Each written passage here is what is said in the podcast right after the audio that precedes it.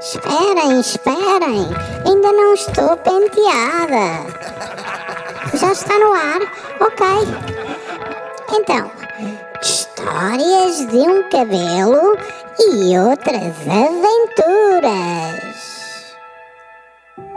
História debaixo da cama.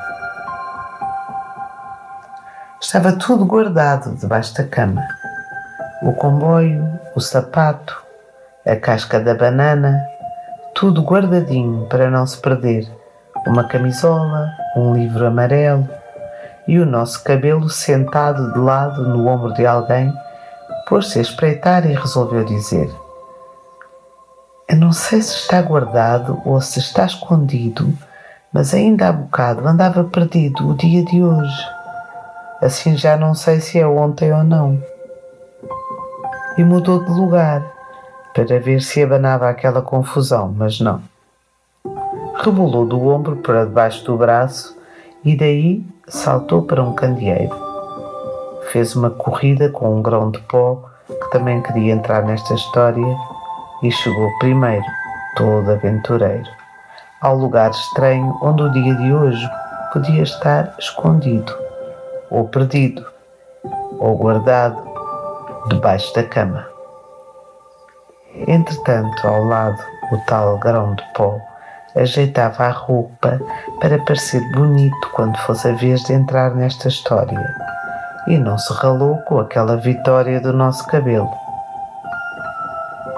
Hoje o cabelo apareceu nosso, não é cabelo só, pensou o grão de pó. Mas pensou tão alto que o cabelo ouviu e desconfiou que essas mudanças do que costuma ser podiam ter a ver com aquilo do dia de hoje andar perdido, ou guardado, ou escondido. Imagina que foge o dia de hoje para debaixo do livro, ou para dentro da caixa cheia de surpresas que ficou esquecida, guardada ou perdida debaixo da cama. Pensou o cabelo também em voz alta. Até está lá um queijo à espera do dia para ser comido. Até está lá um monte do tamanho do mundo, onde mora o lápis do Sr. Raimundo, que vive na garagem a consertar peças que também não sabem para onde ir. E embora fosse muito esquisito não poder encontrar o dia de hoje, o cabelo não estava nada aflito, até se pôs a rir e entraram os dois debaixo da cama. Que grande aventura estava a aparecer. Era só ir espreitando e mexer e mexer. Até podia ser o caminho da fama, de serem famosos, com roupas brilhantes, todos orgulhosos, para além de gulosos e de muito jeitosos e outras palavras que rimam com osos.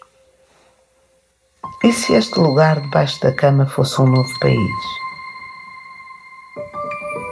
Se o cabelo e o grão estivessem agora com muita atenção, coçavam o nariz, que é o que fazem os grandes quando querem abrir uma porta e não encontram a chave.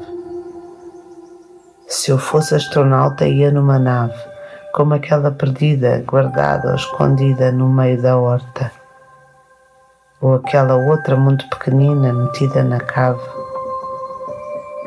E foi nessa altura que aconteceu, e até o cabelo agradeceu.